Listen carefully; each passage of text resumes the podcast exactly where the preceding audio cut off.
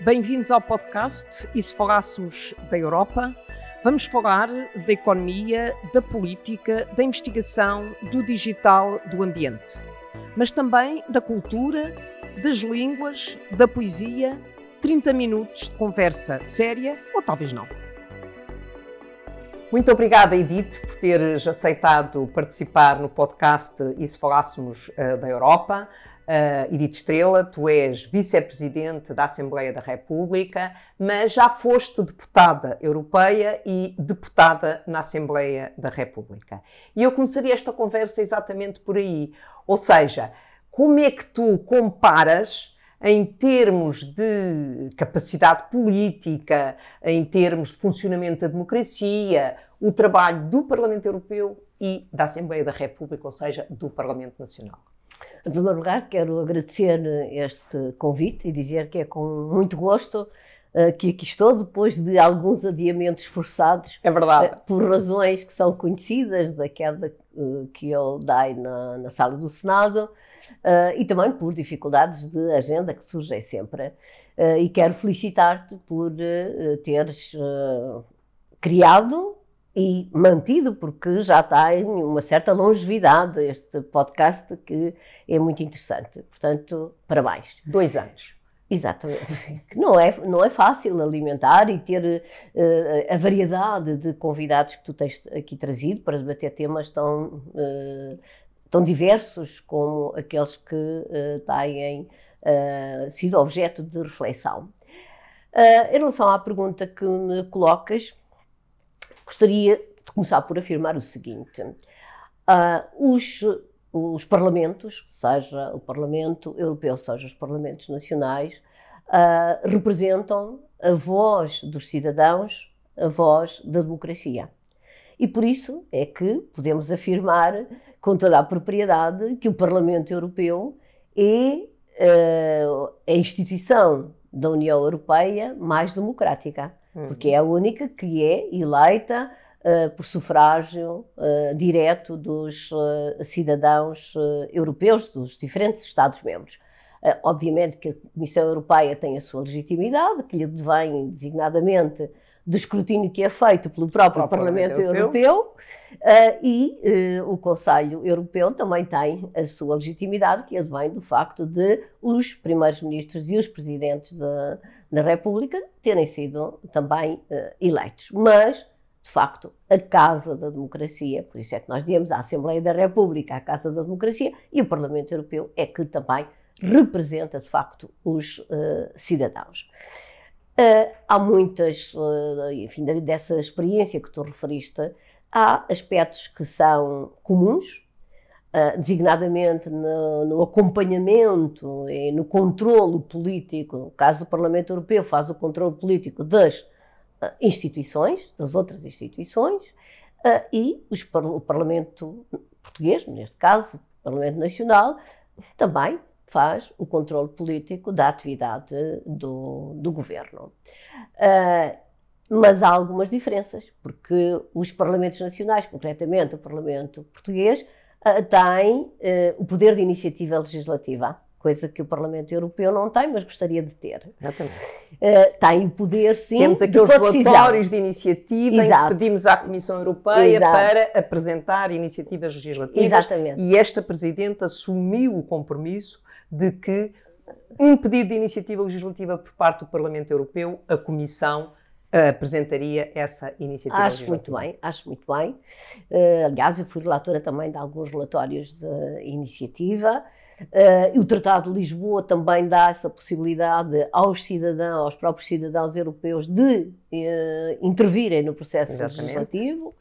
Uh, reforçou os poderes do, do, Parlamento Europeu, também os poder, reforçou, uh, uh, o, por exemplo, o direito de petição, enfim, tudo isso foi um avanço muito positivo e foi ganhando também os diferentes tratados foram uh, antes do Tratado de Lisboa, foram dando mais poderes, mais ao, Parlamento Europeu, Parlamento e, Europeu. já agora que falei de, da eleição, também é importante dizer que foi a partir de 1979 uh, ah, que as deputadas e os deputados passaram a ser eleitos diretamente. Até uh, 1979, eram eleitos nos países para os parlamentos nacionais e depois eram indicados representavam os parlamentos pelos nacionais, parlamentos nacionais.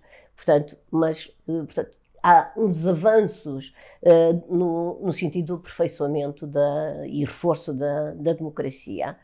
Uh, e, e, e, se me permites. Uh... E, e, o trabalho, ou seja, no Parlamento Nacional, como tu disseste, fazem o controle do governo, aprovam iniciativas legislativas, como nós, e, digamos, definem a vida do país, a vida política, a vida dos cidadãos, nas mais diversas dimensões. No caso do Parlamento Europeu, a situação é diferente, porque, nos, porque estamos a um outro nível. É, claro que também a diferença decorre dessa diferença de nível. Portanto, um, o Parlamento Nacional trata de, das políticas nacionais, uh, o Parlamento Europeu das políticas europeias. Mas também é importante que os cidadãos saibam uh, que uma percentagem elevadíssima das políticas nacionais são condicionadas pelas políticas europeias. Ou seja, cerca de 70%, segundo alguns estudos nessa Pois, eu até pensava que já era, já ia nos 80%, e por isso é que não referi a percentagem. Uh, por exemplo, quando nós fazemos a transposição das diretivas, uh, dos regulamentos, Uh, depois há também as recomendações, portanto, tudo isso tem uh, tradução e interferência nas uh, políticas nacionais e nos instrumentos nacionais. Mas eu ocorreu-me agora, ao falarmos nós da importância dos, dos parlamentos e da questão da, da defesa da democracia, não posso deixar de referir o que aconteceu em Brasília, uh, o, o, ataque, a invasão uh, dos uh, edifícios, das sedes dos três poderes, do poder legislativo, do poder executivo e do poder judicial. que é um enorme atentado à democracia e que nós temos uh, a todos os níveis, a nível dos parlamentos nacionais, a nível do Parlamento Europeu, temos de condenar com toda a veemência e eh, com toda a força, eh, como aliás foi feito e está a ser feito por, pelas democracias de todo o mundo e que Portugal, de imediato, quer o Presidente da República, quer o Governo, condenaram de imediato. Uh, porque se nós não defendermos o direito de, dos cidadãos de escolherem livremente o seu rumo, Uh, obviamente que... Estamos a pôr em causa as democracias. E não é só as, as, democracias, e quando pomos em causa as democracias, pomos em causa os direitos dos cidadãos, os direitos humanos, uh, o, o, Estado de Direito, etc. E uh, isto aconteceu no Brasil, mas também aconteceu em 2021 nos Estados Unidos da América, no, no o ataque que foi a invasão também do, do Capitólio. Capitólio. E uh, aqui uh, acho que há uma lição a tirar. É que nós temos de estar permanentemente atentos, porque uh, a democracia hoje em dia, as democracias são atacadas com meios mais sofisticados do que eram no passado, com as novas tecnologias, com as fake news, com a desinformação, uh, com uh, uh, recursos financeiros que nós nem sequer imaginamos, através das redes sociais. Portanto, é importante que nós estejamos permanentemente atentos e que estejamos prontos a agir. Que não podemos, porque os casos que eu referi tem a ver com uma certa tolerância que foi por parte, digamos, de, das sociedades em relação a presidentes populistas, presidentes xenófobos, presidentes que não respeitavam o Estado Ou de Direito. Ou seja, temos que aprender a lição e tolerância zero, zero relativamente a qualquer atentado ao funcionamento das democracias. E o Parlamento Europeu, exatamente, aprovou uh, há algum tempo um relatório que tem a ver uh, com a interferência externa no funcionamento das democracias. E nas eleições. Nós sabíamos, e nos atos eleitorais. E nos atos eleitorais, porque nós tínhamos, uh, digamos que este tema que hoje está por baixo dos nossos olhos, já se tinha percebido quando houve o referendo na Irlanda sobre o Tratado de Lisboa, esta interferência externa e depois no Brexit, exatamente a mesma coisa. Eleições nos Estados Unidos, nos Estados provado. Unidos, uh, noutros países. O ataque havido... foi feito a Hillary Clinton. Exatamente. Portanto, há aqui Isso... interferências externas que nós temos claramente que contrariar. Evidentemente, vivemos num mundo multipolar, Sim. vivemos num mundo globalizado. Em que, globalizado, em que o multilateralismo é fundamental, mas de facto a questão da proteção das democracias é fundamental porque as democracias não são um uh, adquirido. Mas agora sobre. Sim, e porque as história também nos uh, Sim, temos que dá, aprender as dá lições. determinadas lições. Exatamente. Ah, e basta uh, nós retrocedermos a 1933, quando o ataque incendiário ao Reichstag uh, foi, digamos, um, queimou a democracia porque acabou por Uh, reforçar o poder de Hitler. Exatamente. E, portanto, nós temos também de estar permanentemente atentos e, como eu dizia há pouco, os instrumentos de que hoje dispõem os inimigos da democracia são muito mais... São muito fortes. Fortes, uh, são mais poderosos e mais diversos e, nas, e muitas vezes mais subtis.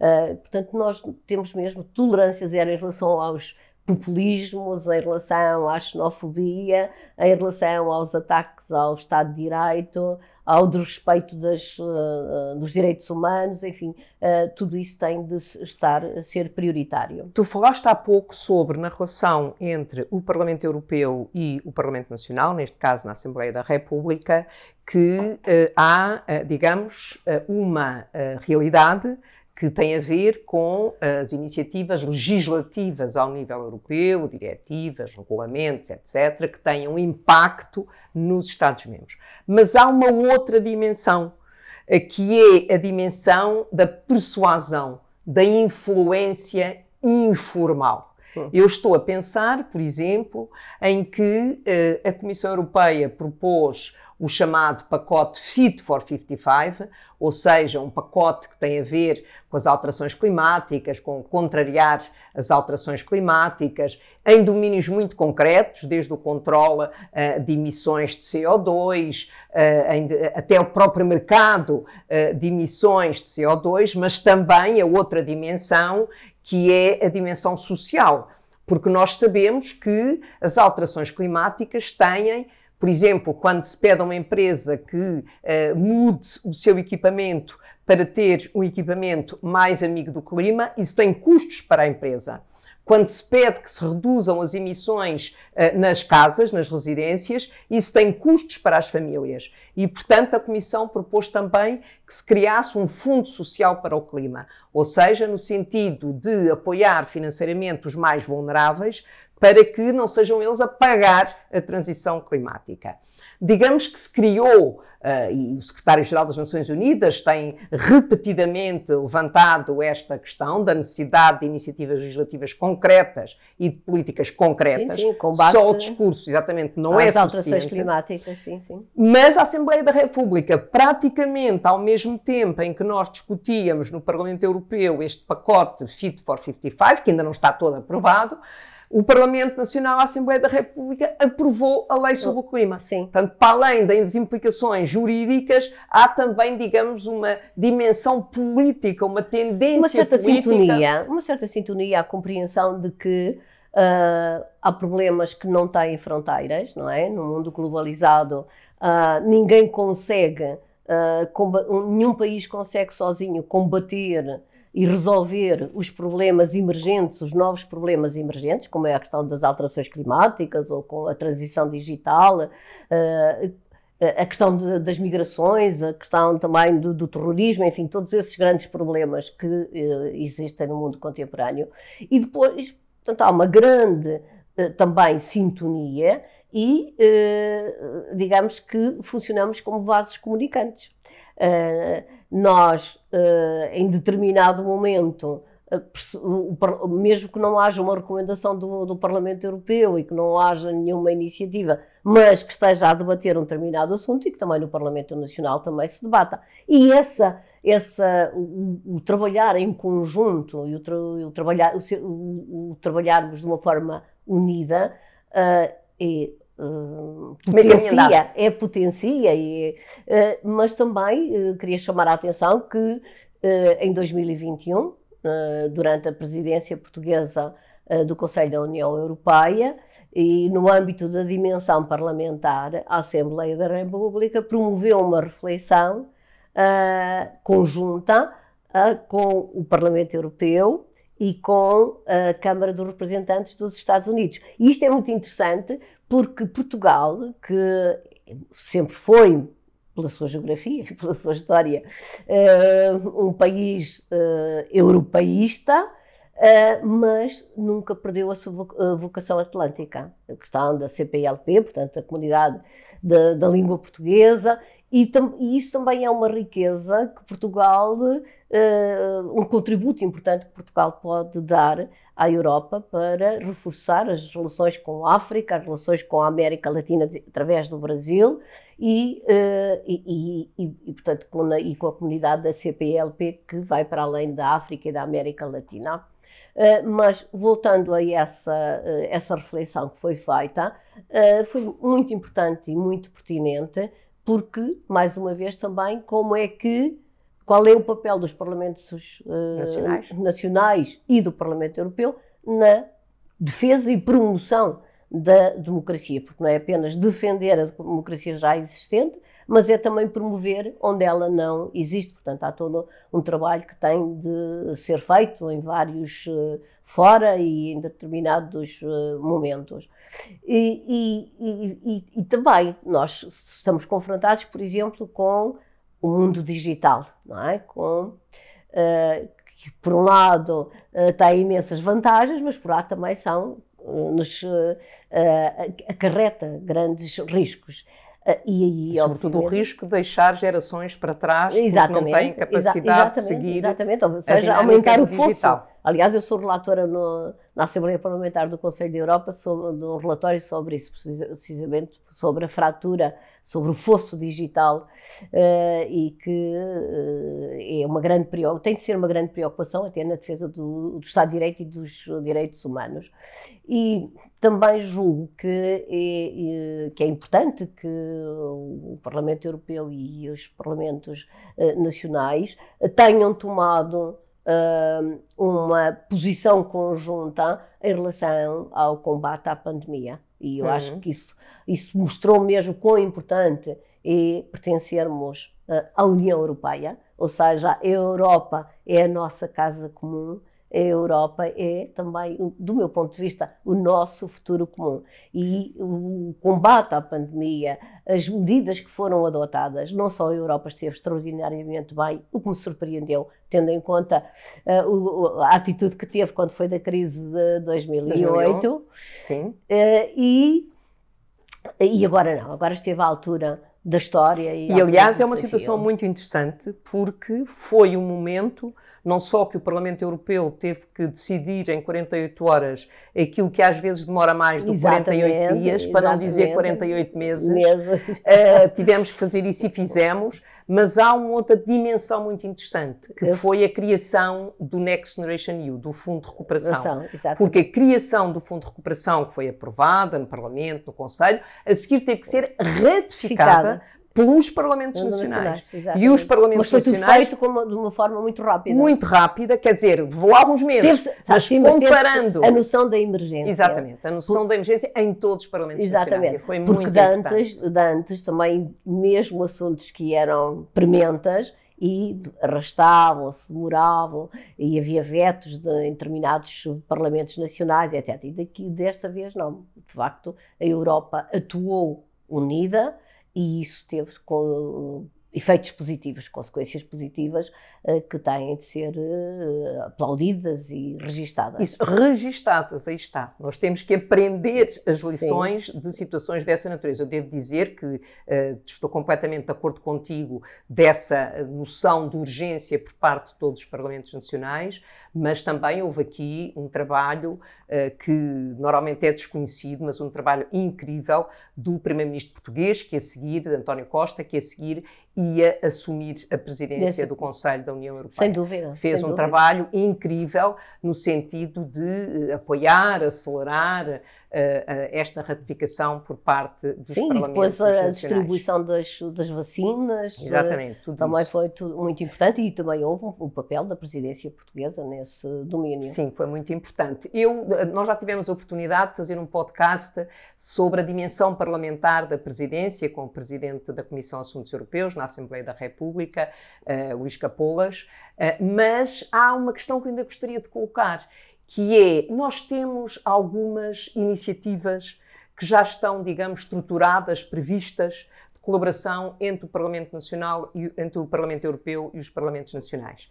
Por exemplo, a Conferência Interparlamentar sobre a Cooperação Económica uh, ou sobre a matéria de defesa. Portanto, existem três ou quatro iniciativas anuais de uh, colaboração em que participam representantes dos Parlamentos Nacionais e do Parlamento Europeu.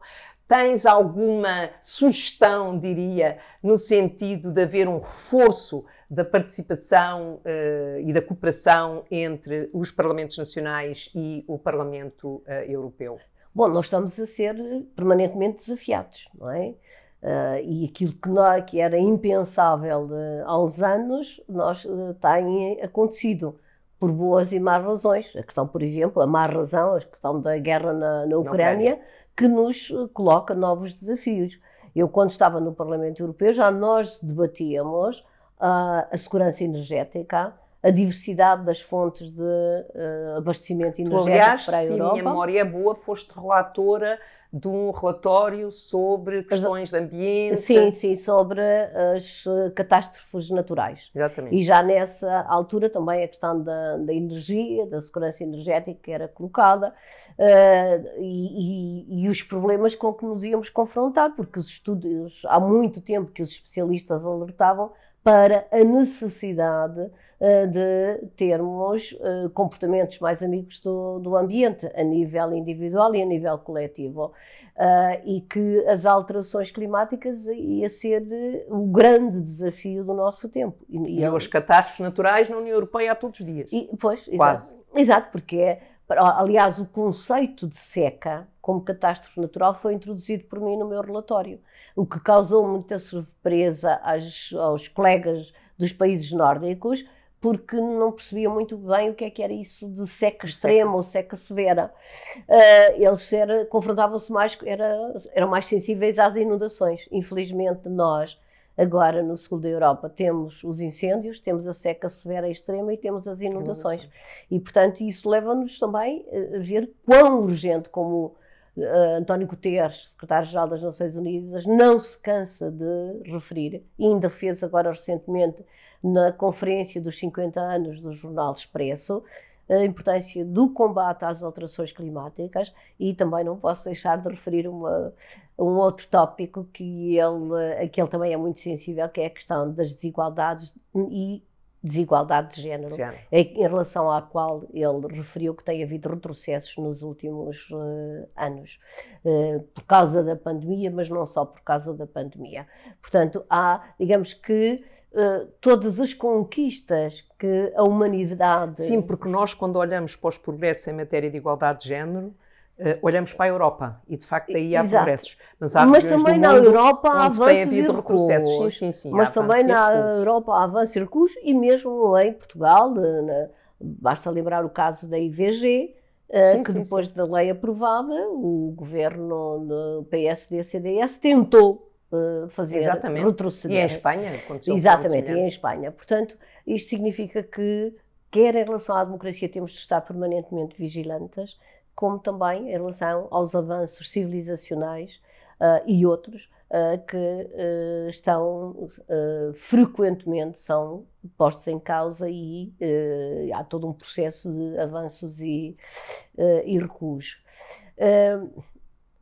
eu julgo que, no, e sou muito sensível a, isso, que é importante que o, Parlamento Europeu não seja, continue a defender um modelo social europeu e que uh, seja uh, que, nesse domínio, porque há muita gente que diz que o modelo social europeu está já esgotado e que é preciso reinventá-lo.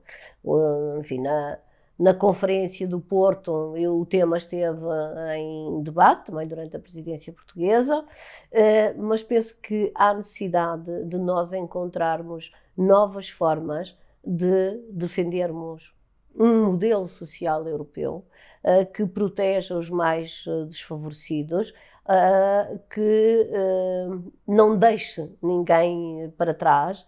E quando digo ninguém, é pessoas, famílias, empresas, mas também países, países porque exato. os países não têm todas as mesmas uh, possibilidades, não têm todos a mesma dimensão, não têm todos a mesma riqueza. E, e, e, é inaceitável que continuemos a ter um, tão fosso, um fosso tão grande entre aqueles que tudo têm e aquilo, aqueles que nada têm. E que a riqueza uh, do mundial uh, seja detida. Tão mal distribuída. Por, exatamente, por uma minoria e depois haja uma maioria de pessoas que uh, vivem na, no limiar, na pobreza, alguns em pobreza extrema e outros no, no limiar da pobreza. Muito obrigada, Edith. Muito obrigada por ter estado aqui no podcast E se Falássemos da Europa. Obrigada eu.